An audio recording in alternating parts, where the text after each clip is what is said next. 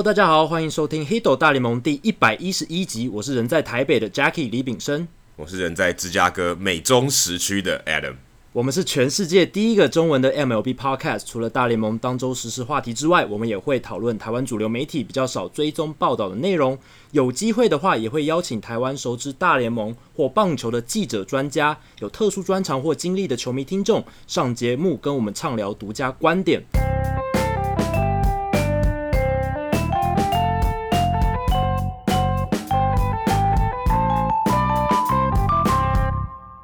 好，那大联盟这个礼拜呢，其实有一件事情，我觉得说大不大，说小不小，看你怎么样重视这件事情。就是国民队他们炒掉了他们的投手教练 Derek Lilliquist。那其实这件事情我听到的时候是蛮有一点压抑，也有一点不压抑。压抑是在于说，其实球队很少会在开季一个月之后炒掉他们的打击教练或者是投手教练，这其实不太寻常。但是不意外的是，国民今年的投手群实在是问题很大。因为照理来说，国民队的至少先发轮值是要很好的吧？他们休赛季签了 Patrick Corbin 进来，他们本来就有 Max Scherzer、Stephen Strasburg 这两个可以说是大联盟当今三振能力最好的投手。诶，结果他们的投手群开季就状况连连。一开始大家都知道 Trevor Rosenthal 就是防御率无限大的，沦为一个笑柄。然后现在到目前为止。他们不仅开季战绩平庸，然后呢，他们牛棚的防御率六点四三是全联盟最高的，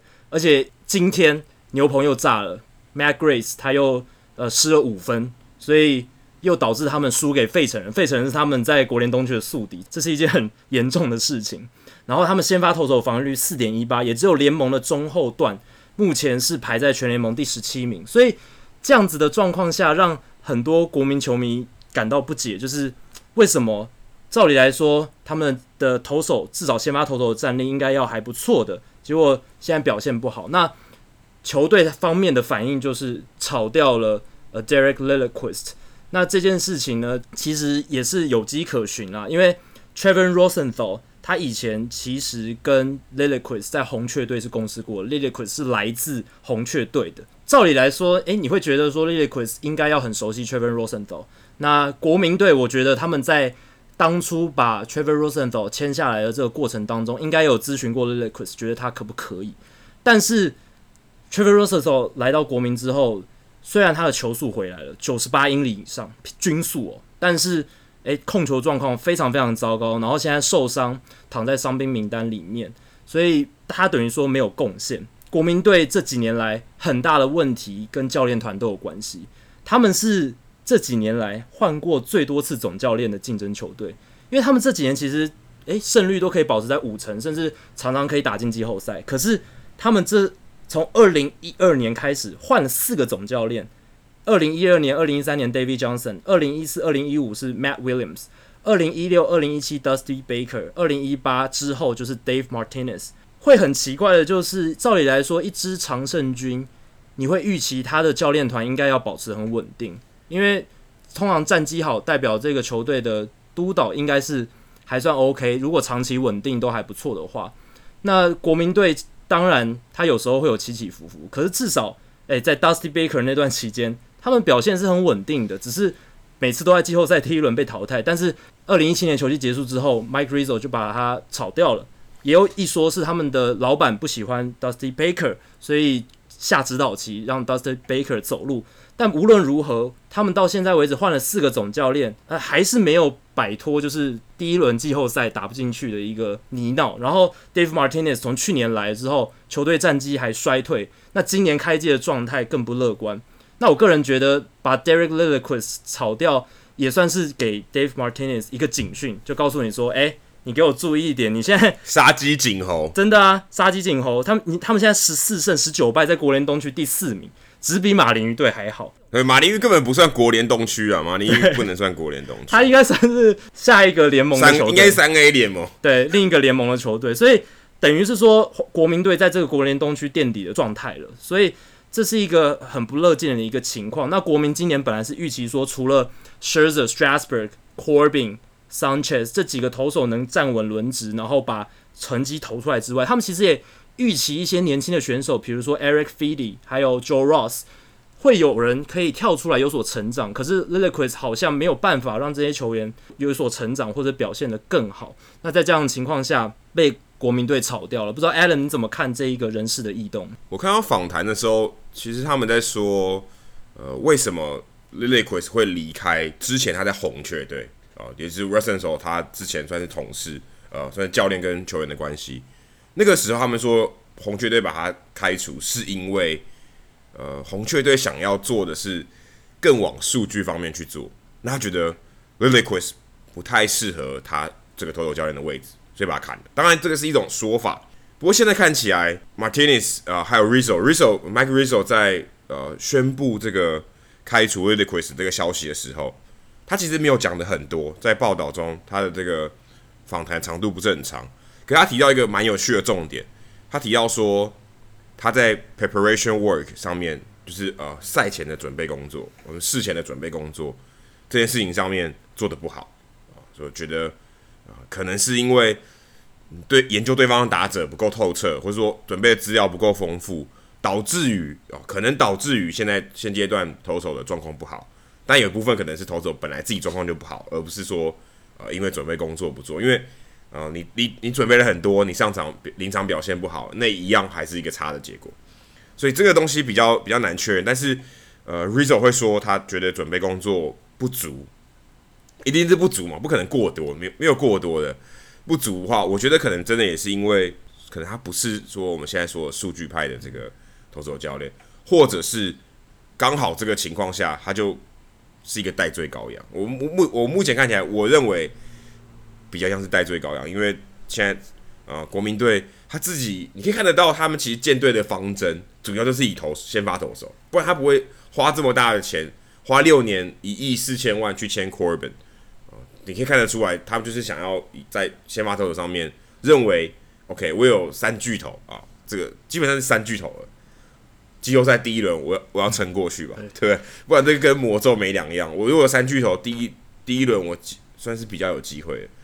那目前看起来，他们当然连季后赛都没有嘛，分区第四名是绝对没有季后赛的。我觉得，呃，Rizzo 就是想要说，OK，我觉得现在我还我宁愿用小联盟拉上来这个投手教练，那 Liliquis 你就给我拜拜。那其实刚好在马林鱼这边，马林鱼也很有趣，马林鱼在四月二十号的时候也开除了他们打击教练，因为马林鱼打击真的不行。嗯，那我记得最差的开除前，开除前好像呃一个系列赛只得两分吧。嗯三三场比赛只得两分，两场被完封啊、哦。那他们把 Paraguayo，哦，这个他名字也很难念，我每次都遇到很难念的名字，是意大利的名字，就叫 Peg 好，Mike Peg，还是比赛后赛后就被砍掉。隔一天，马林鱼队打击大爆发啊、哦！当然，这个绝对不是有因果关系的，绝对不可能。但是他也是差不多是一年，呃，应该是一年多的资历，跟 l i l i q u i s 一样，就是等于是，其实他们应该也是一个。长期观察哦，绝对不会是因为那个什么系列赛，然后就把他开除掉。那我觉得这很多部分跟的确跟这些球员呃赛前的准备工作有关。另外一方面，他们培养新秀，就是这些嗯、新秀在他的这个教导之下，是一个长期的过程，有没有看得出成长？我觉得这个是一个蛮蛮重要的、蛮重要的关键。因为像呃马林鱼队这边，如果大家有在看马林鱼队的比赛的话。Louis Brinson，Louis Brinson 是他们最重要的年轻球员，应该培养的对象，没错。对，基本上就是他如果表现的好，就是打击教练的这个功劳啊，看得到哦，因为他是最重要的。你好好栽培他，其他人啊可有可，但讲讲白一点可有可无。你把他培养好，打击的能力有跑有发挥出来哦，把至少把 Yelich 这个交易案的这个赔亏不要亏那么多，你你就是把这件事情做得好。但目前很很明显，因为 Brinson 还被下放到三 A，所以代表他这个从去年一直挣扎到现在，给他非常非常多的打席，他还是打不出来。哦，那你这个打击教练基本上也没有做到你该做的工作，所以也是在四月中就把你拜拜了。所以其实我觉得可能是一个更长期的这个一个过程，而且像呃报道里面有提到，呃，因为红雀队把他开除 Lilliquist 是因为他想要走数据方面，所以这个意思也代表说。他比较是一个老派的老派的投手教练，老派不是说不好，老派的意思是说他跟投手的群啊，我们比较关系比较好，我比较是比较带薪，用观察的，对，比较带薪，然后是用观察的啊、我给你一些建议，而、哦、不是说数据啊、哦、这些比较新式的做法，比较像观察的，比较带薪，然后跟你呃有一个好的关系。那这让我想到，像我最近在跟因为陈伟英转换的角色，呃，跟 Stoudemire 呃马尼队的投手教练，但是他今年是第一年，他们也在建立关系，所以其实这些东西，嗯、大家可能看教练一直换，尤其刚刚 Jacky 有提到。教练一直换，其实是非常大的影响，因为你不能说数据哦，丢给你数据，好像你自己去看啊。其实球员这个是吸收能力是，他们是不会这么去看这些数据的，还是需要教练。教练的过程现在比较像是，一方面培养关系啊，一方面把这个数据解读给这些球员，球员能吸收多少是吸收多少，关系还是非常重要。你一直换教练呢，这个关系一定会有差的，信任关系会有差，因为诶，我跟你不相信，我不相信你。那你跟我讲的东西，我未必会吸收，因为毕竟，诶、你你打的会比我好吗？对不对？你说今天叫 Dave Martinez 来打，跟呃 Soto，那 Soto 其实打的比你还好，但是为什么需要教练这个角色存在？基本上就是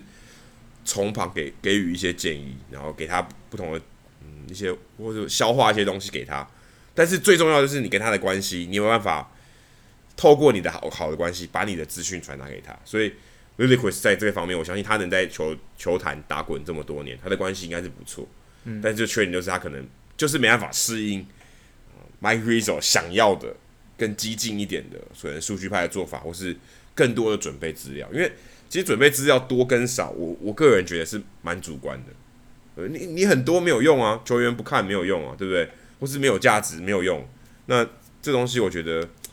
嗯，教练还是真的沟通比较重要。你一直换教练，其实对于这个球队的表现来讲，我觉得是很大的影响，未必是好事。我甚至觉得未必是好事。你常常换，我觉得这个你一直换那个将领嘛，换将军嘛，球这个士兵的打仗的气氛已经不会太好。对啊，常常换总教练的球队或者换教练的球队，是那些战绩比较差的。篮球感觉更明显，篮球感觉好像开季。可能打个二十场就把你教练砍了，他们速度更快，反应更快。棒球还算是棒球还算是很慢的，美式足球更快，美式可能两场就把你砍了。但这种感觉就是真的就是杀鸡儆猴，然后想要换个气氛，就这样子。对，这跟不同职业联盟他们赛事的场数不一样，所以每一场的赛事的重要性都不太一样有关。因为美式足球诶、欸、一季打十六场，没错，所以他每一场都好重要，所以他打两场就等于说哇，已经球季已经进行的。很大一部分了，所以如果表现不好，马上就要处理。NBA 也是，那大联盟是因为哇，一季一百六十二场，可能先给你个二十场去调试看看，然后如果真的表现很差，我再做一些人事的调整。那我觉得很有趣的是，诶、欸，国民队他们当初在 Dusty Baker 任期的时候，其实他们投手教练是业界名声非常好的 Mike Maddox，对，他是呃 Greg Maddox 这个名人堂投手的兄弟。那他其实带兵带投手是非常好的。哎、欸，他现在刚好在红雀，没错。我想讲的就是这个，因为后来 Dusty Baker 离开之后，Mike Maddox 也离开了，呃，Maddox 到红雀去，然后结果那个国民找来 Lilliquist，等于是身份这样互相对调了。那结果现在红雀的投手群好像表现还不错，至少他们有 Jack Flaherty 跟 Carlos Martinez 一些很优秀的年轻投手，就是冒出头来，还有 Jordan Hicks。那国民队，你看他们这几年都是靠自由球员在撑，然后还有 Stephen Strasburg，大部分的年轻球员都没有冒出头来，那这是他们球队里面很大一个问题，而且他们现在还要注意他们打击也有很大的问题。表现最好的 Anthony Rendon、Juan Soto 都进伤兵名单，Matt Adams 也受伤，所以哇，真的是屋漏偏逢连夜雨，真的国民队今年开季的状态真的是非常非常不理想。那刚刚说到 Stephen Strasburg，他在五月三号的时候达成了一个很重要的里程碑哦，他投出生涯第一千五百 K，成为史上以局数来讲最快达到生涯一千五百 K 的投手，只花了一千两百七十二点一局，那超越原本由 Chris Sale 所保持的纪录一千两百九十局。那就场次来说，Steven Strasburg 也是史上第二快的，史上第一是 Randy Johnson，他只花两百零六场出赛，那 Strasburg 则是两百一十三场。那其实你看 Steven Strasburg，他这几年的表现，其实如果你不谈他受伤的话，他整个表现其实是非常好的，有符合当初大家对这个他这个状元的预期哦。因为他生涯两百一十三场先发，然后投了一千两百七十四局左右，他的 K 九值平均哦是十点六，诶，非常高的一个数字，而且。三振多的同时，他的保送也非常少，BB 九只有二点四而已。然后防御率三点一五，ERA Plus 一百二十九，代表他在这段期间他比联盟平均好上百分之二十九。然后 FIP 投手独立指数二点九二也非常好，代表他的三振保送被全垒打这些数字都是相当顶级的。那 Strasburg 到目前为止也才三十岁而已，后势大有可为。那要不是他职业生涯这前十年的时间呢，受伤的时间比较多，不然我是觉得他现在搞不好都已经可以到两千 K 了。其实他过去这十年，只有认真来讲啊，只有大概两个球季算是完整的，因为只有两个球季他有单季三十场先发，其他他的投球局数呢都在一百七十五局以下。那这样子的话，其实就是 因为伤势的关系，导致他的出赛不是很稳定。不过，就像我刚刚讲的，撇开伤势，你一局一局看，他是大联盟里面非常非常顶尖的一个先发投手。跟上个礼拜我们有谈到他的队友 Max Scherzer 达成生涯第两千五百 K 的里程碑，有异曲同工之妙。他们算是类型相当类似的选手。那谈到 Scherzer，就不得不提另一个。也在这个礼拜达到生涯里程碑的投手是 CC Sabathia。CC Sabathia 他在这个礼拜也达成了生涯第三千 K 的里程碑。我相信 Scherzer 应该也会很快就达到这个里程碑了。那这就掀起另一波讨论，就是 CC Sabathia 他到底值不值得进名人堂？先说我个人的想法，我个人觉得 CC 一定会进名人堂。可是如果你是数据派的话，你可能会否定我的想法。为什么呢？因为你看。CC Sabathia 他的进阶数据，也就是综合贡献指数 WAR 值，CC 的生涯目前的数字是六十三点一，那这个数字其实是不及平均的名人堂投手他生涯的 WAR 值的。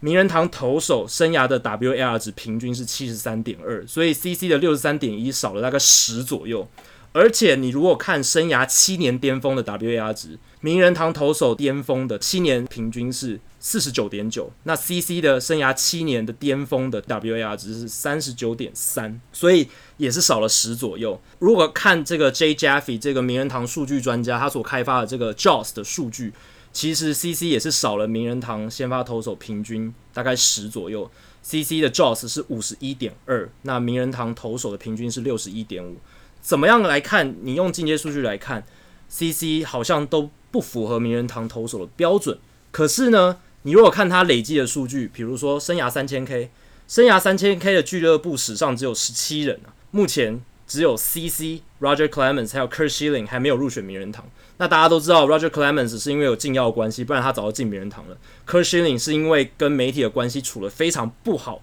才导致他到现在还没有进名人堂。只有 CC 现在目前是诶、欸，没有这些呃污点，然后还没有进名人堂。污点应该都比较政治正确一点的。对，就是 CC 他现在还在投球嘛，所以还没有具备这个候选的资格。不过 CC 除了他有三千 K 的加持之外，他的胜投两百四十七场目前是非常高的。未来胜投数能达到两百五这个标杆的选手会越来越少，所以他的两百五十胜也有他的优势在。最重要的是，他有人格条款的加持，因为他在各个不同球队的休息区都受到队友的敬重，然后他是一个 clubhouse leader，这是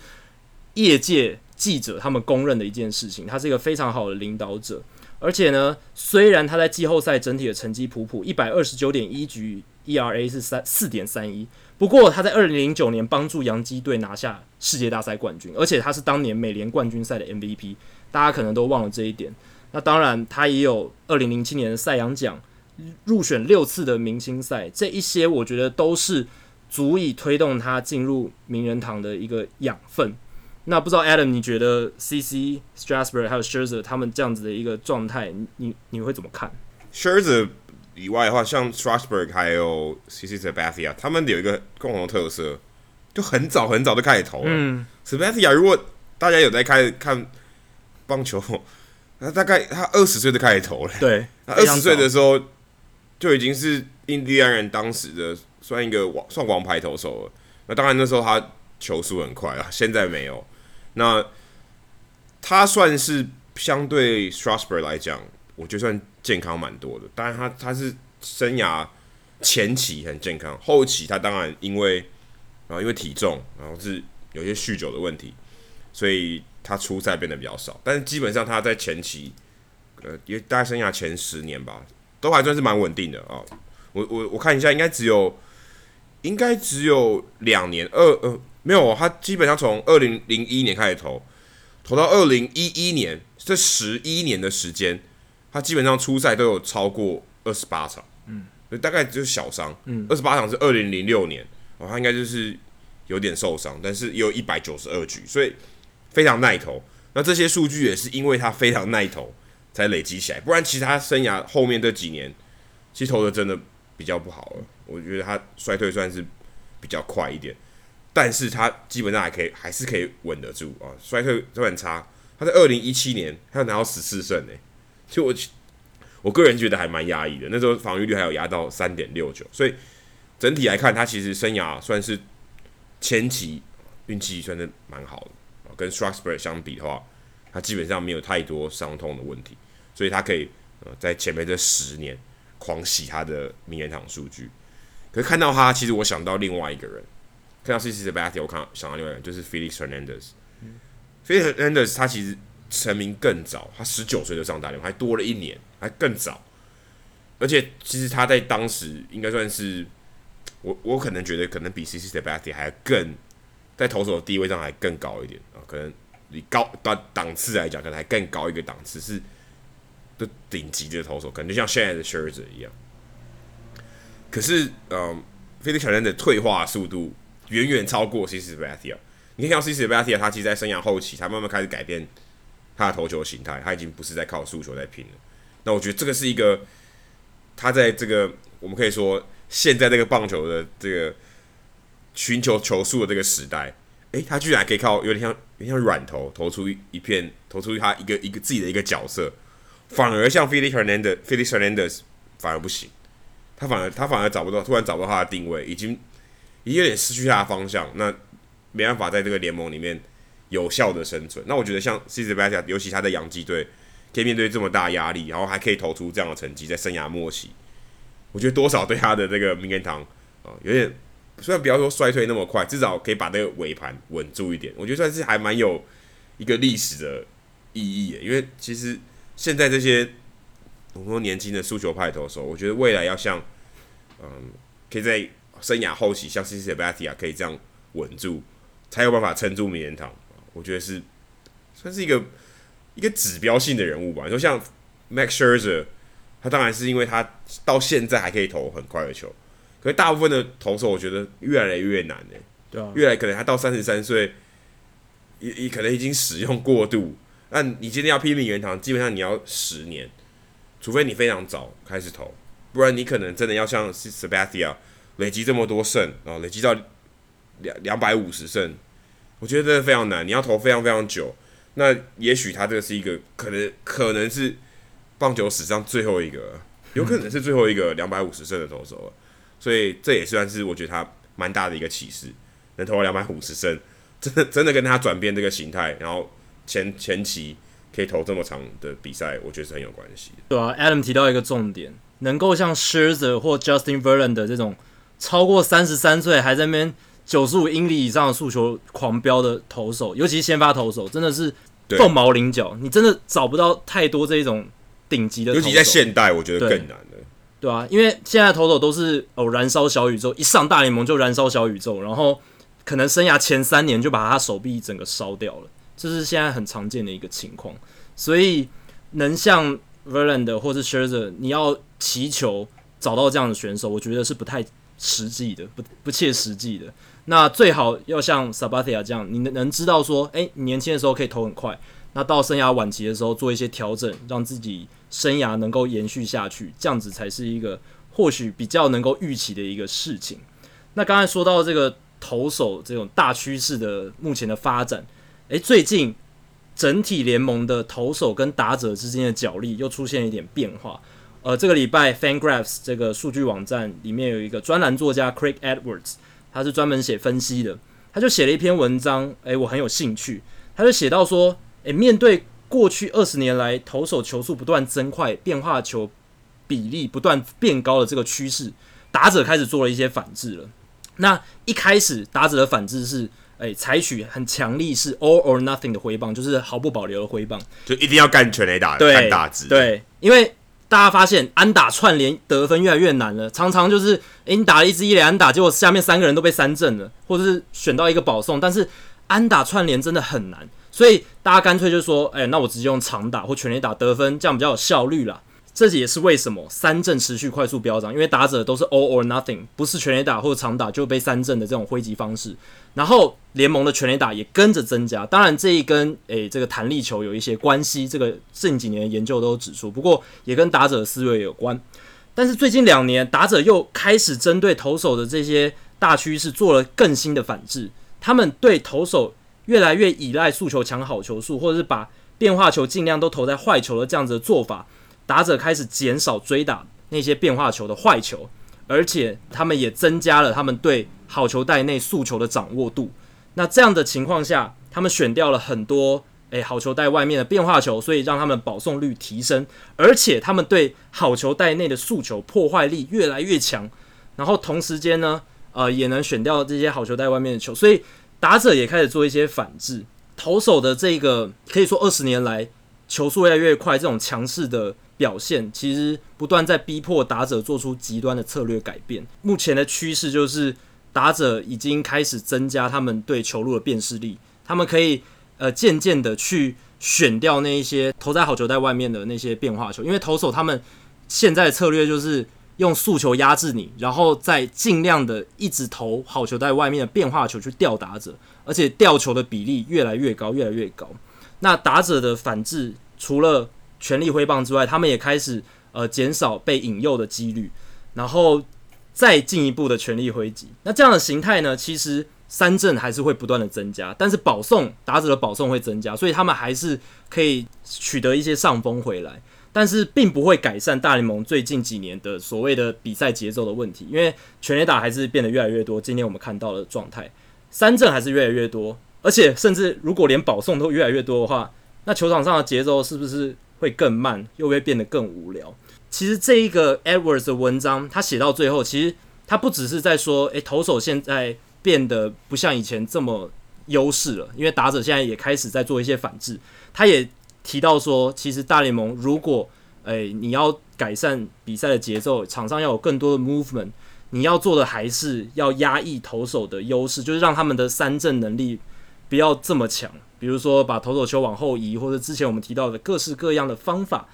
减少投手的优势，然后让打者能够更容易的把球打进场内，增加打者把球诶打成一垒安打打进场内的这些诱因。不然，如果现在火球呢还是一直上来，那个犀利的变化球还是一直丢在好球带外面，打者还是会不断的采取现在的做法，就是只攻击速球，然后把变化球一直选掉。然后这样子的话，才能增加他们成功的几率。不知道 Adam 你会怎么看这样子的一个趋势？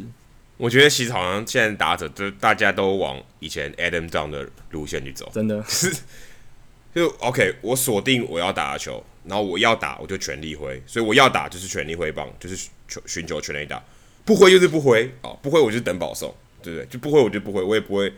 我也不会想要去破坏他们。另外一方面，我觉得，我觉得反而这个。我看到这个这篇这篇文章，我反而觉得速球反而不是重点，反而是它的变化球，因为我觉得现在变化球应该是越来越注重，反而速球的这个使用比例还是在下降，反而是对于呃我们说一般啊，对于整整体联盟的投手的变化球其实是上升的，大家越来越呃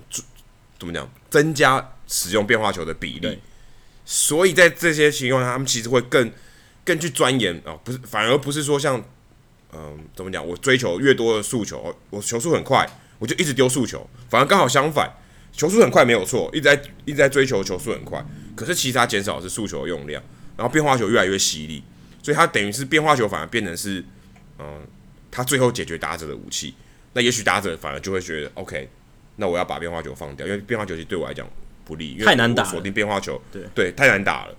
那我宁愿锁定速球。那这也是因为速球碰到呃全垒打用强力挥击更容易形成全垒打，所以我觉得主要是因为变化球的这个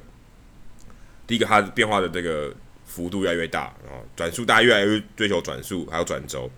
这个轨迹越来越越来越犀利，所以导致于我看放掉变化球的机会越来越多，因为他可能更容易跑到好球带外面。那说到这个呃比赛的节奏，我觉我反而觉得应该要把好球带缩小，诶，好球带缩小，让你三振就让你更容易投进好球带嘛，那我更容易挥嘛，我更容易挥，应该也是更容易挥到球吧，因为那个你好球带越来越小，我更容易挥到球嘛，挥到球你可能形成安打的几率，把球打进场内的几率越来越高，也许这个比赛的。我们说 ball in play 的这个频率会更高一点，会看到更多比比场上的动作，我也许才是啊、呃，我觉得改善、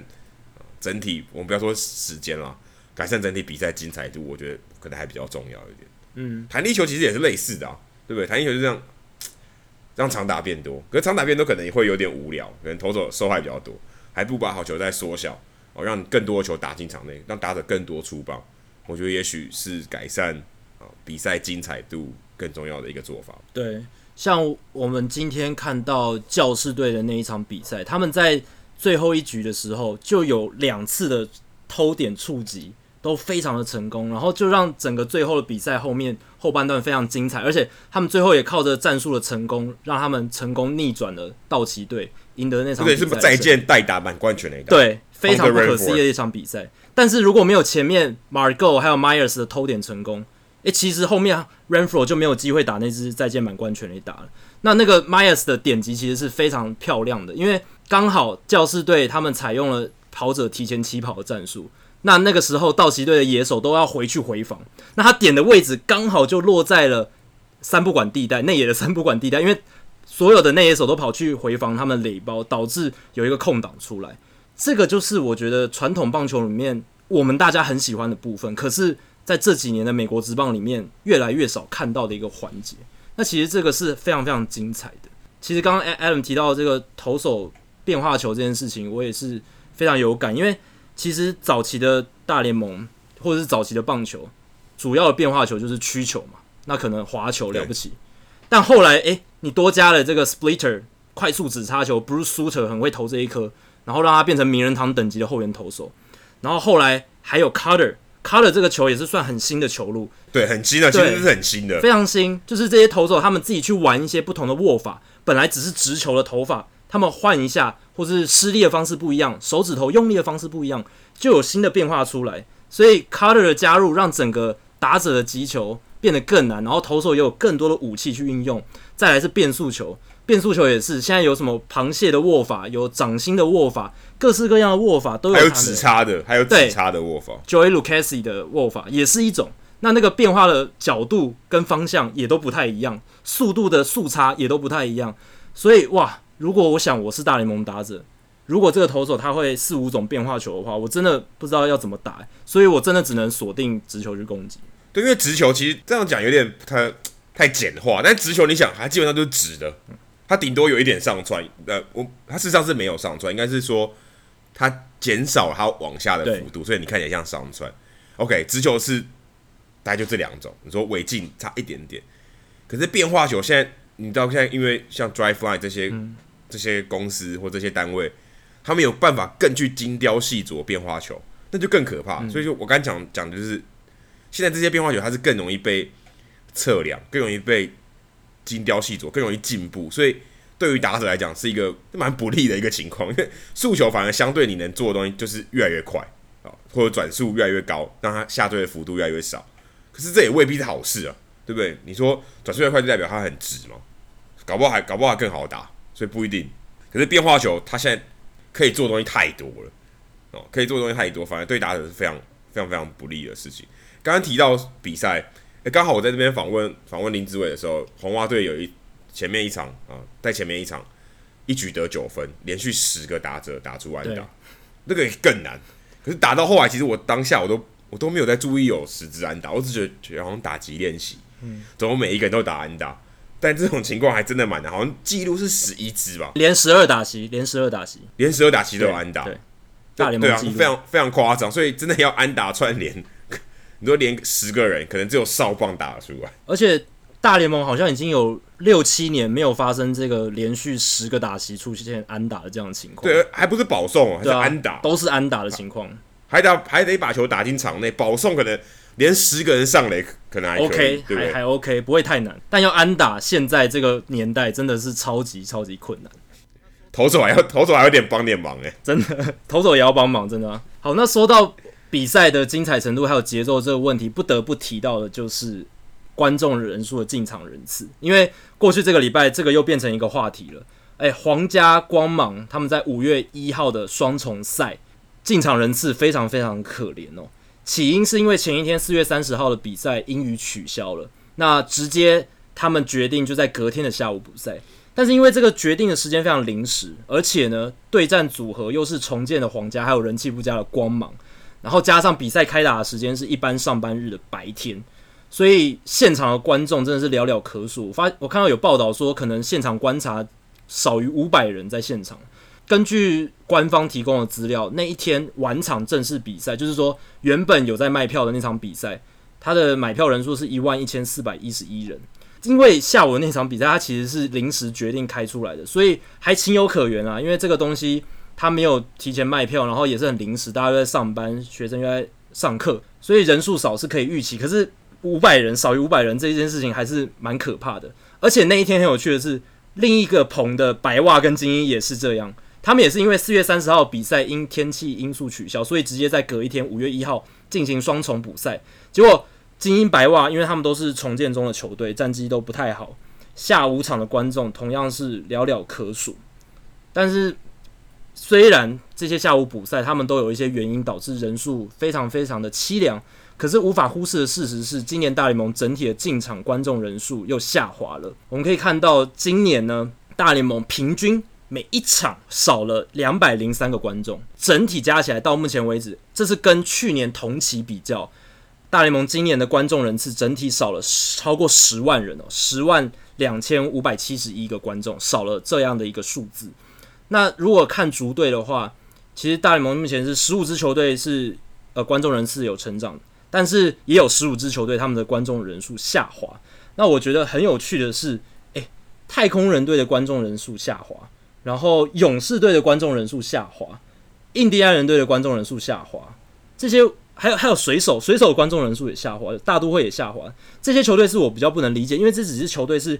近年来表现都还不错，尤其是水手，他们其实今年开季的战绩非常好，但是观众人人数还是下滑的。而且大都会，你看他们休赛季新闻最多，补强最多，可是呃进场人数还是略略的下滑。然后我能理解，呃马林鱼啦，或是老虎这些球队，精英这些球队观众人数下滑，可是。你说双城、太空人、光芒、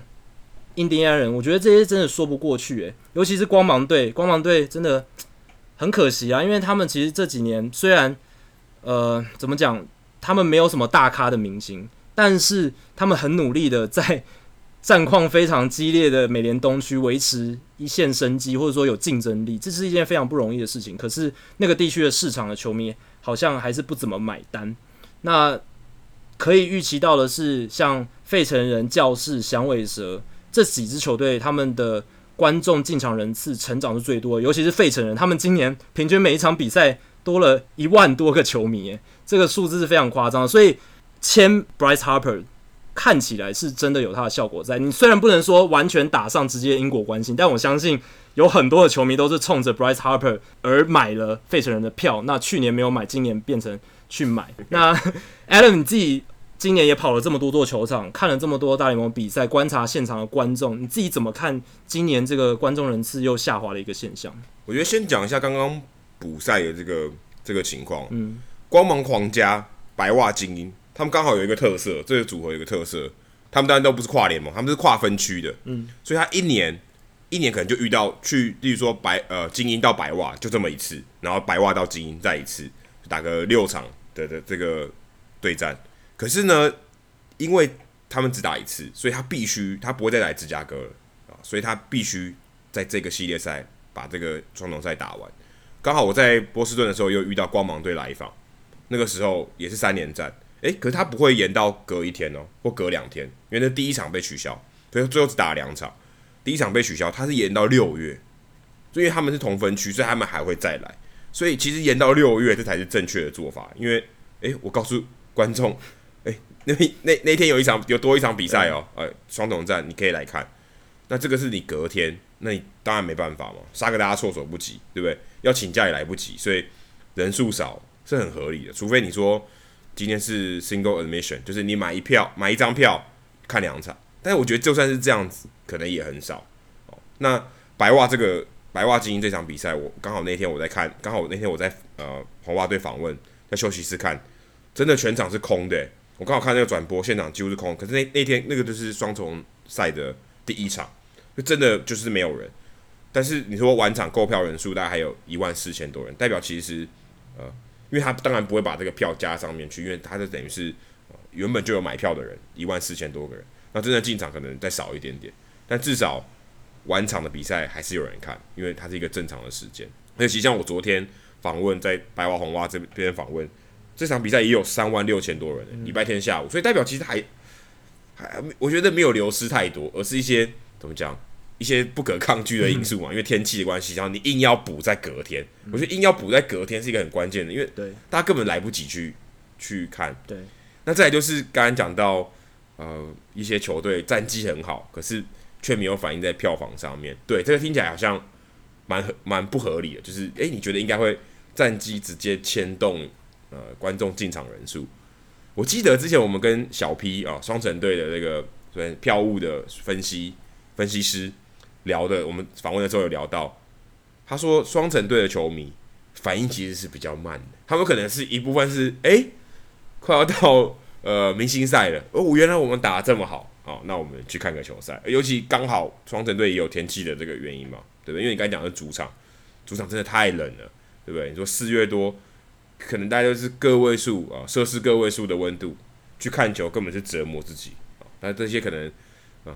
说我们说一日球迷 casual fan 比较多啦，哦，那他们可能不会想要在这个时候去看球，可能要天气热一点的时候，或是战绩好一点的时候去看。所以我觉得这个可能反应的时间拉得比较长。但光芒队就真的是另外一个故事了。光芒队是，你看他们没有天气的问题嘛，嗯，对不对？那你真的不经常看球，好像也没有什么办法。光芒队球场其实，呃，Jacky 这次春训的时候也有去嘛。你说附近的这个。机能其实还算还算不错啊，嗯、大家也大家不去好像真的没有什么道理，这可能真的就是光芒队在当地这个社区的经营，我觉得可能可能差了一点哦，真的要吸引观众进来看球，又没有又没有下雨的问题，对不对？马林鱼也一样的，马林鱼就是战绩很差，所以真的人很少，但马林鱼其实蛮认真在，我觉得他们蛮认真在做这些活动，那光芒队可能就真的。没有观众缘吧？可能要打个好几年的精彩的这个算是一个王朝，才有办法把观众拉回来。不然我觉得现阶段看起来，他们好像能做都做了，对不对？先天条件他们也没问题，然后战绩也很好。接下来可能就是需要一点时间换回他们的观众。我我甚至很怀疑他们到底从头到尾到底有没有这个很很坚强的 fan base，对不对？对好像每一年都在都在讲光芒队没有没有球迷，好像已经不是一个。这是我们说今年特有的一个现象啊，对，已经已经是一个长期的，可能就可能真的只有搬家可以解决，对，对不对？搞不好，搞不好真的只有搬家可以解决。其实光芒、马林鱼还有印第安人这三支球队是最常被拿出来讨论，因为这三支球队就是，即便战绩有打起来，球迷还是不买单的。那光芒跟马林鱼他们都是坐落在佛罗里达，所以常常会有评论员就是把罪归在这个地方的民情就是这样。他们可能就是都在度假，那他们有太多娱乐的选择，所以不一定要去看棒球，棒球不是他们的首选。哎、欸，可是我觉得这是相反呢。我你其实我有我有观察到这件事情，我最近有在想这个问题。你说像 J.D. Martinez，他其实是佛罗里达人，嗯，其实佛罗里达出现的优秀的球员非常多，嗯，因为他们一年四季都可以打球。可是你说。大家对于棒球的气氛，然后或是重视棒球的程度有差，我反而觉得刚好相反呢。其实很蛮多蛮多优秀选手是从佛罗里达出来的，嗯，那其实他们的打棒球的风气还有先天的环境是很好的，是对，这也倒是很矛盾哦，对啊，很矛盾，对啊，很矛盾，就是那你为什么不经常看球？对，到底为什么？很奇妙，或者可能可以这么解释，就是。他们有别的娱乐活动，对啊，我干嘛要进娱乐选择？因为打球，因为打球跟娱乐还是两码的事。进场看球是娱乐，打球是打球，对不对？对啊，可能也许这样解释吧。印第安人我刚刚提到，他们更是有一种无力感吧，因为他们都已经在二零一六年打进世界大赛，而且这几年的战绩其实都维持的非常好，可是观众还是不太买单，就是说他们在差不多竞争力一样好的球队里面，票务的表现是非常差的，所以这也让我觉得印第安人的经营团队应该会有蛮沉重的无力感，会让他们觉得说，啊，你到底要我怎么样？我们都已经有投资了。然后也有打进这么好的战绩了，但是球迷不管怎么样还是不买单。那我觉得今年跟去年相比，呃，球球迷人数下滑，进场人次下滑这件事情，还有一个呃比较奇特的点是，因为今年其实四月份的天气相对来讲是比去年温暖许多的。照理来讲，你会觉得说，诶，在同期的这个阶段，观众人数会不会稍微好一点？可是还是下降，所以这件事情也是。让一些专家比较担忧的一个环节。那最后，我刚才提到印第安人，最后来聊这个战力的话题，因为很有趣的这个美联中区双城队原本不被看好，在这个球季能够诶、直接篡位，或者是直接打到呃美联中区第一，因为印第安人他们还是有很好的投手群，然后他们的打击还是有林多啊、Jose Ramirez 这一些中流砥柱，所以双城本来呃原本预期说他们战绩会进步，可是。不会到诶、可能拿下美联中区的地步。可是这个礼拜呢，其实你可以看得出来，应该说整个开季你都可以看得出来，双城跟印第安人的战力此消彼长的情况非常非常明显哦。那印第安人这个礼拜 Corey Kluber 的受伤。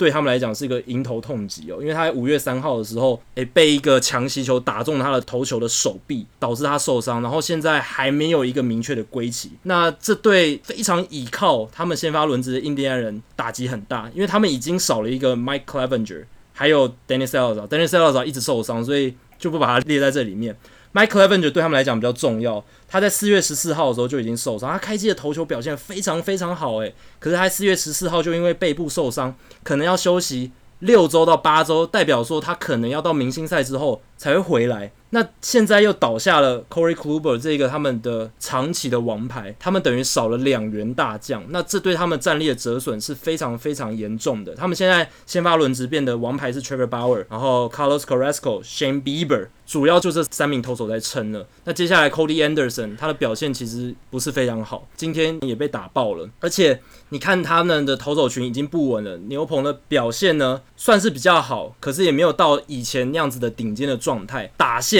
也不太理想。他们先发投手的 ERA 是三点八七，全联盟第十名；后援投手 ERA 三点四八，全联盟第五名。那打线的 OPS 非常惨啊，点六三四，是全大联盟排名第二十八。而且你如果用进阶数据 WRC Plus，就是加权得分创造指数来看的话，他们只有六十八而已，代表他们比联盟平均烂百分之三十二。对，只比马林鱼好，只比马林鱼好，真的真的。刚才我们有提到马林鱼他们打线有多差嘛？Adam 应该非常能够感同身受。那印第安人就只比他们好一丁点而已。主要是林多跟 Ramirez 都整个。打回那种小联盟的感觉，都没有没有带棒子来打球了。真的越打越回去，尤其是 Jose Ramirez，他今年开季的状态跟他去年最后一个月的状态其实有点像，完全打不出来，有点落赛的感觉。然后不只是林多尔跟 Ramirez 而已，其实他们整条打线里面只有他们有补进的 Carlos Santana 回锅的老将打得很好而已，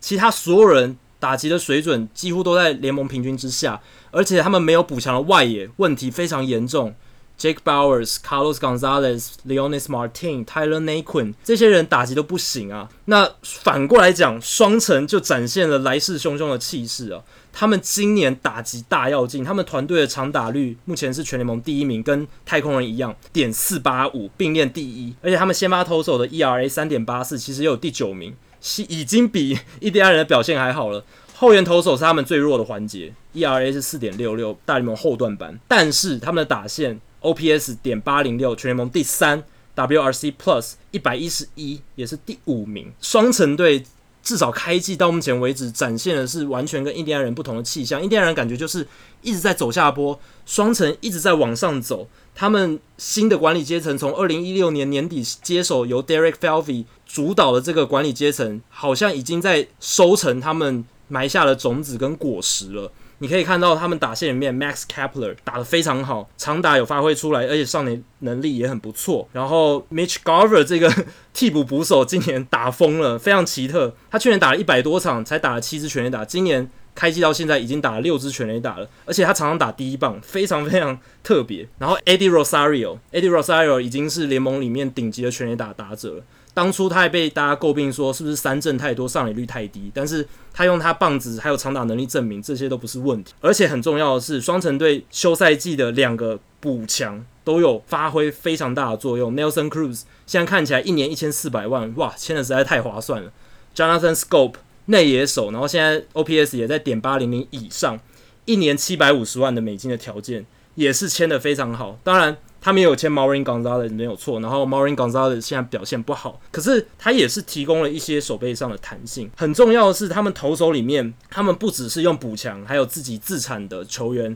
来增强自己的战力而已。投手里面，Martin Perez。这一个游骑兵队不要的投手被他们捡过来，他们改改造了他的投球的模式，他们增加了一个卡特球给他，然后他在今年的使用比例达到百分之三十五，结果让他从一名只有产出滚地球的投手，以前 K 九值在五点五左右，上升到七点八，变得有三振能力了。他的整体的 ERA 也整个降下来，现在 ERA 不到四。那 Perez 他们是休赛季只花了一年四百万美金签下来一个投手，所以。也是非常划算。现在他是他们轮子里面很重要的一个左投。那 Jake Odorizzi 他也是持续进化，从原本大概防御率三点五左右投手，今年他的球速变快，而且增加曲球和卡特球使用比例，三振能力大幅增加。K 九值接近十，这两个投手的进步搭配上 Jose Berrios，还有他们原本的 Kyle Gibson，这样加上去之后，整个轮值的战力就比以前好非常非常多。那不得不提的还有就是他们中外野手 Byron Buxton，我在一月初有写一篇文章说，其实双城队他们要成功。不论是 Byron Buxton 还是 Miguel Sano，他们至少要有一个人要能打出来，或者是表现要好，维持健康。Sano 还在躺着嘞。对，Sano 看起来就没有办法打出来，又有伤病的问题。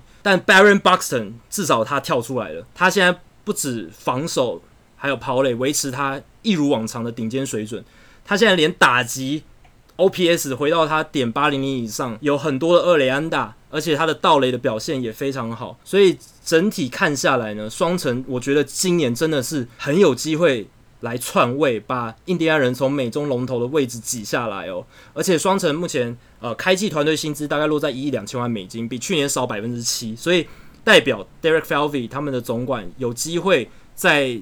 呃球季中的时候，针对他们比较贫弱的牛棚去做补强。那我相信，只要他们把牛棚的洞补一补，然后或许再补一个先发轮值比较资深的投手进来，哇，那今年双城的战力真的是大有可为。可是他们在季后赛能走多远，这也是，嗯，这也是蛮难说。你还记得我们之前看直播派对的时候，其实他们那时候那时候已经打进季后，已经打进季后赛了。就其实他们离季后赛一直都没有很远，只是刚好他们跟呃同分区的印第安人有一段差距。我刚查一下，Buxton。现在还是二垒安打王哎、欸，对啊，十四支二垒安打还蛮多的，可是他全垒打一支啦，然后盗垒也有七次，算蛮不错的，这只有一次盗垒失败，打击率还有两成六三哦，这算是蛮令人振奋的一个数据。但能 但维持多久，然后健康多久，还都是蛮重要的。我觉得像刚刚呃 Odorizzi 跟 Martin Perez 这两个投手，我觉得是这个最大的关键，因为他们两个就是可能是一个平均值的投手。那如果你今天能把平均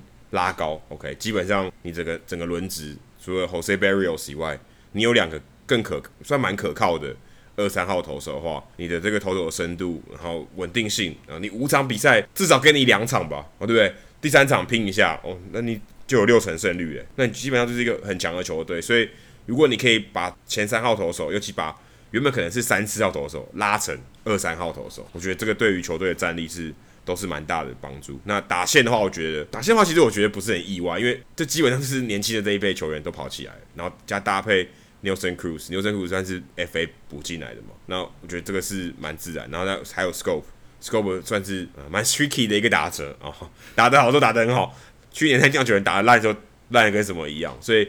Schoop 的话，可能是啊、呃，我觉得是 outlier。那他打的好不好，比较是手感的问题。那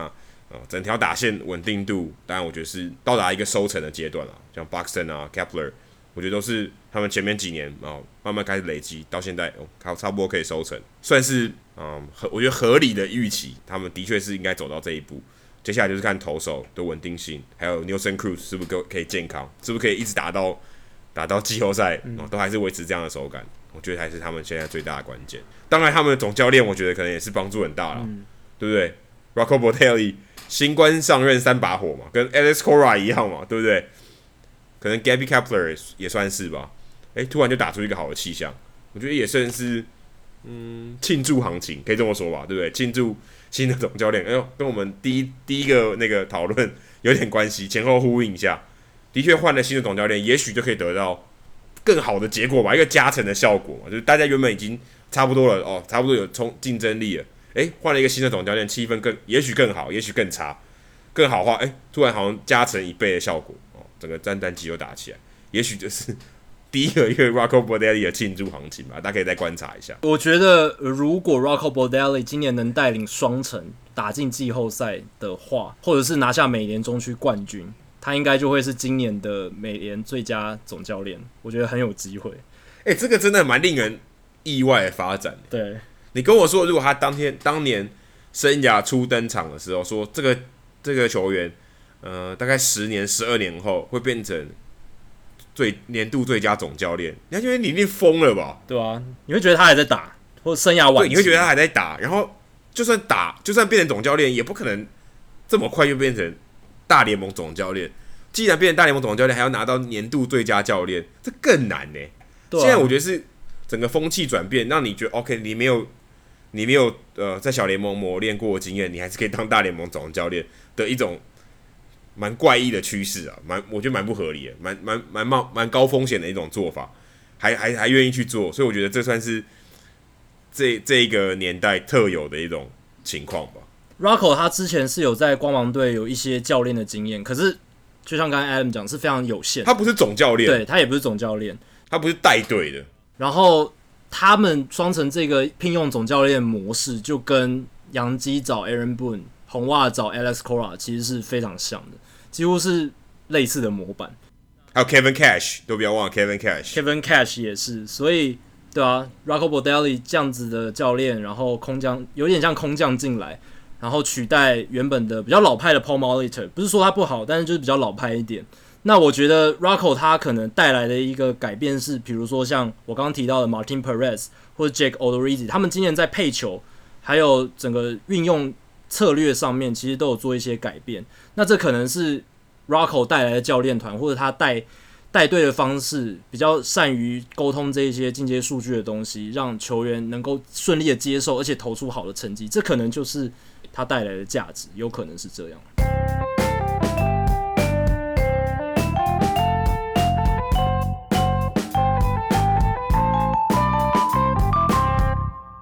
好，接下来进行本周的转学生周记。Adam 这个礼拜要分享什么呢？这个礼拜我大部分是在跟林志伟，我在波士顿，嗯、然后还有来到芝加哥。那我在 Fenway Park 的时候看到一个蛮有趣，我在呃场边在看林志伟练习，还有打击练习的时候，哎、我发现旁边的工作人员在在钻那个垒包，而且钻不是说往地下钻，是把垒包翻过来，然后拿那个电钻啊，那什么？呃，螺丝起子，电动螺丝起子在锁东西。诶，我就问他你在锁什么？然后我看，诶，居然下面有一个叫什么电子产品啊？电子产品，我就问他这是干嘛的？他说是麦克风，所以等于是垒包的内侧哦，接触地面的那个那一侧装了一个麦克风。我想说，诶，我怎么我在马林鱼看的时候都没有看到这个？因为马林鱼他们每三局。呃，应该就是三第三局结束跟第六局结束，他们都会呃算是一个公关活动，会安排小朋友上去拿垒包啊，然后是一个一个算是呃表扬活动，让小朋友可以参与这个球球场的这个活动。可我看他们里面都没有都没有这个收音的设备，所以我就问他说：“诶，这个是不是呃分位 Park 才有？”他也说不知道，但是他们是不会每三局去换雷包，等于他一。这个这个雷包一放上去就放九局，因为然后问他说：“诶，这个电池会不会没电？因为它是电池，你不可能比赛中间没电然后更换嘛，所以它电池一撑就要撑九局，然后就把它锁在那里，然后所有雷包附近的声音都都会收得到，所以基本上转播的时候，你会如果会听到什么花蕾，然后呃这种声音，或是噗，啊，我刚才在做特效，然后就是他滑进雷包这个声音，就是他可能嗯、被牵制的时候扑回一垒啊，或是他们呃可能例如说 b a n b a n play，然后踩上一垒包的时候会有一些声音，然后这些声音就会在转播重播的时候出现。我就问他说：“诶、那如果直播 live 的时候，应该不能出现吧？因为可能会常常 b a n b a n play 的时候有有 f bomb 出现嘛，嗯、就是有骂脏话，很有可能嘛。呃，所以他们应该不太可能说直播的时候就把这个声音放出去。哈，他说好像的确是这样，所以都是重播的时候。然后我就问他说：那你可不可以录那个一雷手跟跑者的乐色话？他说：诶，怎么没有想过这个问题？因为他们转播单位，然后说怎么没有想过这个问题？如果今天可以把这个一雷手跟跑者在那边讲什么乐色话，然后把它收集起来，变成一个应该是可以公开吧？应该就是把它变成一个集锦，应该会蛮有趣的。就是 大家还记得春训的时候，我们有分享过一个影片，是 Mookie Betts 在守右外野的时候，他 live 哦现场直播的时候，然后有别麦克风，然后在那边讲话哦，就是他等于是边守备，然后边跟转播单位的人聊 聊天。那就还算是蛮有趣的一个情况。那也许未来大联盟转播单位可以可以多考虑这个，我觉得还蛮有趣的哦。你都听听看一垒手跟跑者到底在聊什么？嗯，通常他们都说一垒手是要很会 social 啊，就是哦，你最近过得怎么样啊？然后聊一些有趣的。有有时候我在场边拍照，看到他们可能是有时候可能是以前是队友或是什么，然后就会有还一上一上去就是有说有笑，我就觉得还蛮好玩的。那你会很想要知道他们到底在在聊什么，因为你当然现场直播的时候不能公开，因为呃，一垒教练跟跑者也会讲话嘛。那如果你公开，其实对方也能听得到，感觉好像可以可以偷偷到一些讯息之类。那但我觉得如果未来可以公布这个垒包收音，然后他们到底讲什么乐色话，我觉得应该会蛮有趣的。我我我蛮期待未来会有这种互动的。好，接下来还有另外一个是呃，刚好我这次在。芝加哥访问林子伟，因为红袜队来芝加哥白袜队这边做客，林志伟有上场，可是很不幸，他在第二场系列赛第二场他就受伤了，因为滑垒的关系受伤。那也是我第一次在啊、呃、比赛的情况，然后台湾的球员有受伤的这个情况。可是我后来赛后去访问，我我原本以为林志伟已经已经离开了，可能去可能可能先一步回呃医院，或是去波士顿先检查。诶、欸，结果我发现没有，他其实还待在球场，然后只是在那边休息。但在这个之前啊，我先到休息室之前，我先去看呃赛后联访，跟 Alex Cora 联访，总教练联访。那个时候他就说林子伟会回到波士顿检查，然后他会进入到上面名单，他们会把 Eduardo Nunez 叫上来，因为他刚好那诶、不是叫上来，就是从上面名单放回来这样子。那那因为他刚好在复健赛嘛，然后他也差不多 ready 了，所以刚好林子伟。呃，把他丢进上面名单，这个名额就可以互换，等于这样一样交接这样。可是那时候林志伟，我再去访问他，就是已经知道这个消息以后再去访问林志伟，林志伟其实是不知道的。他其实是说，哦，呃，我现在不太舒服，还有一点一跛一跛的左膝盖扭伤。可是防护员跟我说，我明天早上起来再看看，也许就没有那么痛了，也许不用进入到上面名单。那明天早上起来再看再做决定。他并不知道。总教练其实已经决定说要把他放进上面名单，不管这个伤势严重不严重，怎么样是要把他丢进上面名单。然后我觉得很妙诶，就是球员其实在这个时候反而是二手消息，反正是我告诉他说，诶，总刚刚总教练其实已经有有宣布你会进入到上面名单，但也许总教练可能是嗯随便说说，但结果隔天其实我去再去呃开赛前大概四个小时再去再去球场的时候。林子伟其实已经被送回去了，等于他一早发现他膝盖，嗯，可能还是没有太多的进展，而且把直接把他送到波士顿送回去去检查，更进一步的检查，因为他很当很快的那个置物柜又已经被清空了，就已经是别人的东西放在里面，所以我我想可能这个还算是蛮有趣，因为我其实并不知道说，诶，原来总教练反而是更先一步，比球员还更早知道。这个伤势的情况，因为我觉得应该这样，应该是球员自己会知道，然后总教练在咨询他的意见，说：“诶，你是不是觉得你还可以，你还可不可以上场？如果不行，好，那我们把你放入伤病名单。”结果反其实反而刚好是倒过来。我自己在做记者的时候，会觉得蛮蛮讶异的、林志伟反而自己本人不知道，那反而是呃总教练先公布了这个消息，好像他也变成是我听记者讲才知道，嘿嘿，这个感觉我我个人觉得不太好了。嗯，应该林志伟会可能甚至由林志伟自己说，那我觉得受伤的情况怎么样？球队建议我进到伤病名单，对，有点像这样子，所以我也还蛮算是蛮新鲜的一个呃一个体验，才知道说哦，原来大联盟也是会有这种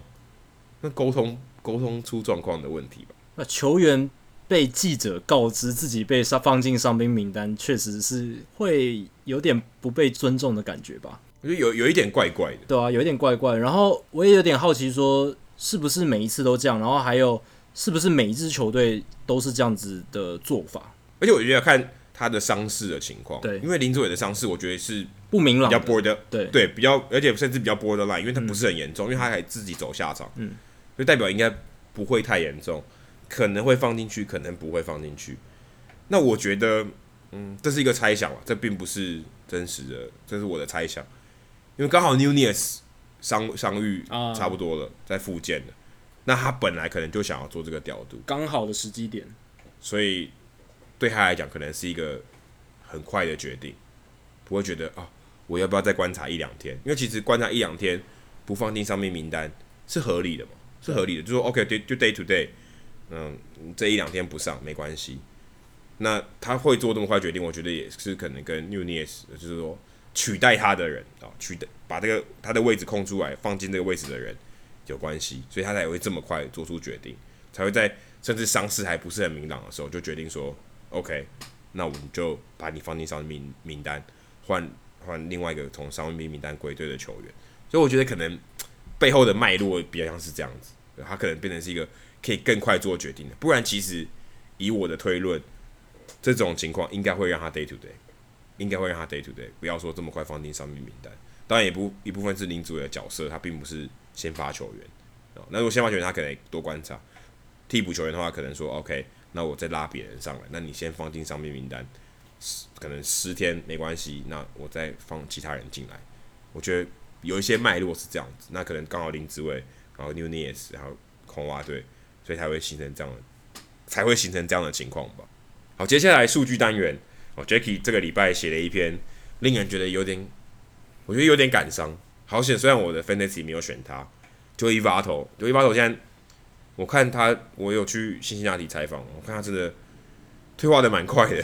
三振很多诶，跟我印象中的 Votto 不太一样了。对啊，上礼拜写了 Joey Votto 陨落的文章，确实有点令人感伤啊。因为现在二零一九年差不多赛季打完一个多月了嘛，那 Votto 现在打击三围非常可怜哦，打击率两成一六。上垒率三成三一，长打率点三六零，这个比我在写作的时候还要再更低，因为他最近几场比赛打得更差了。那他目前进攻指数点六九一，OPS Plus 只有八十二，代表他比一般联盟平均的野手呢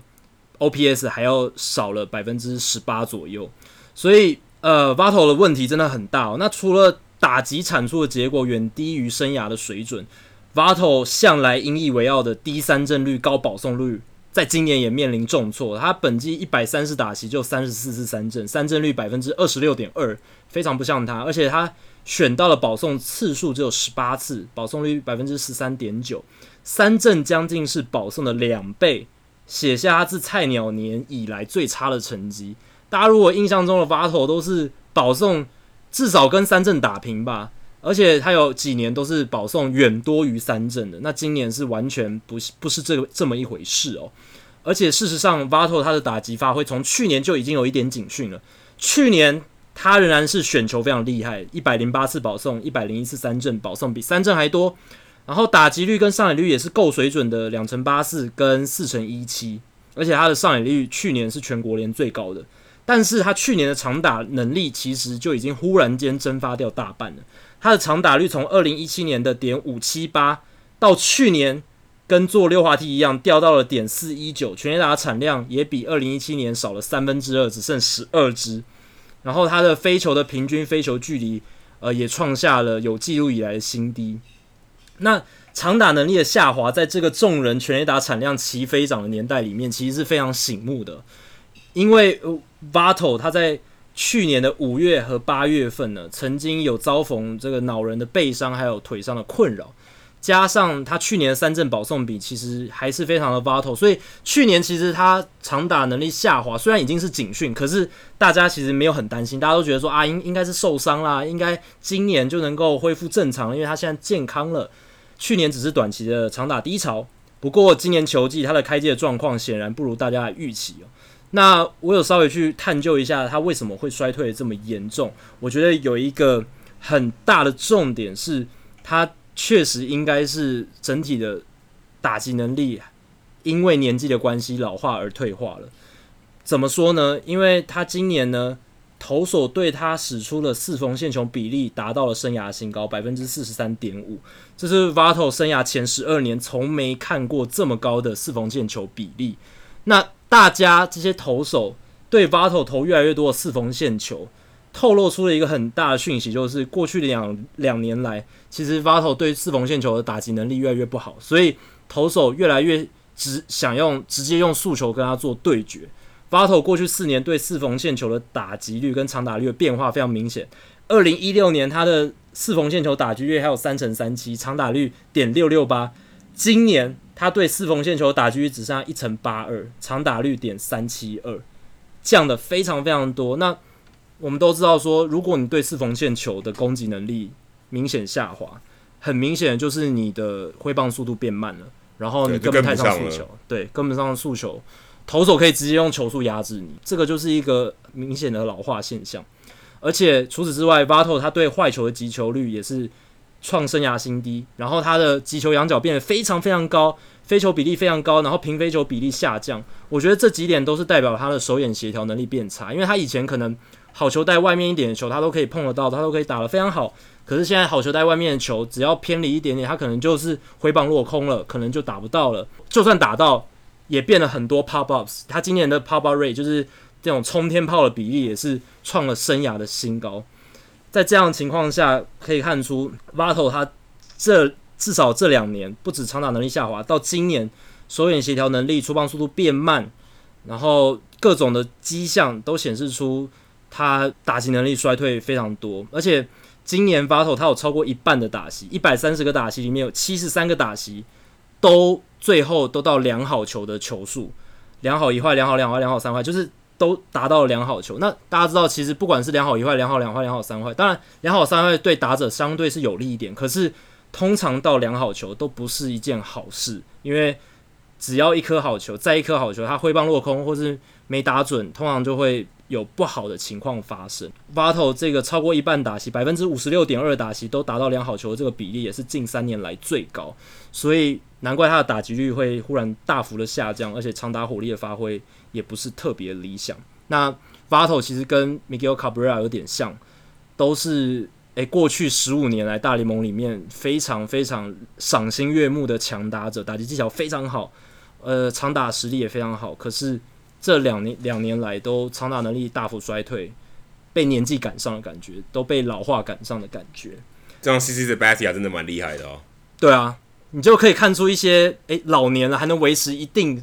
平均水准表现的这一些球员，其实是非常厉害的，不容易啊。因为老化是大家没办法去抗拒的。那除非你自己做出一些改变，那你如果像 Felix Hernandez 不愿意做太多改变的话，那就很容易就会陷入。成绩不断衰退的一个情况。那最后，我想再分享几个比较呃、欸、时事的数据哦，像是那个大联盟 Statcast 的专栏作家 Mike Petriello，他就有提出很有趣，因为 Statcast 最近把今年的 Out Above Average，就是 Statcast 的外野防守范围数据公开出来，因为样本数收集够了，他到最近才公布出来。那今年最后的几名呢？最后一名，诶、大家一定会感到很意外，竟然是 Ramon Laureano 这个常常上防守美技的选手。他虽然传球臂力非常好，但是他的守备范围至少在 Outs Above Average（OOA） 这个数据里面，他是全联盟表现最差的。目前为止是负六，跟水手队的 Domingo Santana 一样糟糕。然后还有另一个值得一提的是 Bryce Harper。Bryce Harper 他今年的外野守备范围还是不好，今年到目前为止 OOA 是负四，所以防守范围也是在全联盟里面呃排名倒数的。所以大家说 Bryce Harper 去年因为是合约年，所以表现有所保留，可是来到今年他没有什么保留的理由了，但守备的呈现还是不是非常理想。那再来是 Noah Syndergaard，他在五月二号对红人队的时候，完成了一场一百零四球完投完封，挥出阳春炮，而且打回全场唯一一分的胜投，都他玩了。对，就是他一个人玩，他一个人就完成这场比赛。那这这个其实是非常非常难得的壮举哦，是大联盟从一九一五年以来的第七场，然后如果你算从十九世纪算的话，是第十场。那其实是非常非常不容易，就是。你要自己玩头玩疯，而且还打回全场那唯一的一个制胜分。那 Noah s i n d e r g a 这样的壮举呢，已经大联盟三十六年来都没有发生过。上一次发生是道奇队的 Bob Welch，他在一九八三年六月十七号完成的。所以真的真的是非常不容易。还有另一个非常不容易的投手表现是小熊队的 Kyle Hendricks，他在美国时间五月三号对红雀的比赛。用八十一球就完成九局的完投完封，堪称是哇大联盟过去这至少七年来最经典的一场超省力的比赛。Kyle Hendricks 这一种九局完投完封，用球数不超过八十一球的比赛，一九零八年以来只发生十次哦，包含 Kyle Hendricks 这一场。那上一次发生的是 Aaron Cook。这个洛基队的前伸卡球投手，他在二零一二年还有二零零八年都曾经投出不到八十一球的完投完封九局哦，这边说的是九局。那之前还有 Rich Harden 二零零五年，John Lieber 二零零一年，Doc Drabek 一九九零年，还有 Bob Tewksbury 一九九零年，Kevin Brown 一九九零年，Steven Rogers 一九七六年，还有 Carl Willie 一九六三年。所以真的非常非常难得。一九六三年以后，一九零八年以后有记录以来，只发生过十次完投完封，然后用不到八十一球。那最后一个我想分享的数据是，诶、非常非常时事的，就是大联盟才刚结束的，今年已经算第三次的墨西哥系列赛，太空人跟天使。那这两支球队里面有两名选手，他们达成一个有趣的记录：Trevor Cahill 天使队的投手，还有太空人队的先发投手 Wade Miley。他们成为首批在四个不同国家都投过大联盟例行赛的球员。他们都有在诶、欸、美国、加拿大，还有澳洲、澳洲跟墨西哥。对，因为 Trevor Cahill 以前有跟着运动家到澳洲投嘛。那 Wade Miley 以前也有在很多就是澳洲跟呃墨西哥，现在现在墨西哥投球的经验。那这个很有趣，因为我看到这个数据的时候，我就想到我们亚洲。也有一个很厉害的球员，他在诶四个不同的职业联盟都曾投过球，就是日本职棒的高金城吾。他当然是在日本职棒发迹嘛，那投得非常好，是一个很好的后援投手。那他后来有到美国职棒发展，在白袜队。那回来亚洲之后，他先后还去了韩国，还有台湾中华职棒，所以他打过四个不同国家的职棒。我觉得这个应该比在大联盟然后。投在四个国家投四个不同的例行赛更厉害吧？当然，这个投在四个不同的国家投大联盟例行赛，你要有这个大联盟的安排嘛？你要有这个运机遇，你要刚好那你要刚好在那一队啊。对，你要在那个那一队，然后你要有这个机遇。但是高金成吾算是靠着他自己的实力，跟他可能有这种好奇心吧，他可能想要去不同的国家尝试看看不同的职棒，然后去适应不同的棒球文化。所以我觉得高金这个记录，我觉得也是蛮厉害的。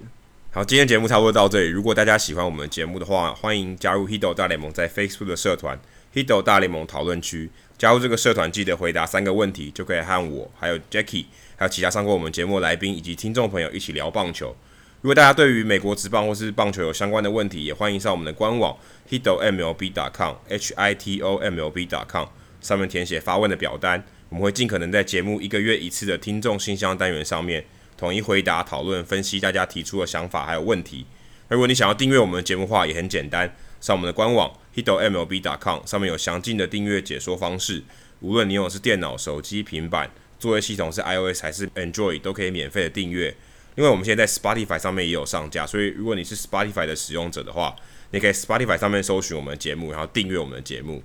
另外，也希望大家到 iTunes 的 Podcast 专区，在 Hido 大联盟的页面底下给我们评分和留言，让那些还没有听过 Hido 大联盟的朋友能够更快速的了解我们节目内容还有特色。好，今天节目就到这里，谢谢大家，拜拜，拜拜。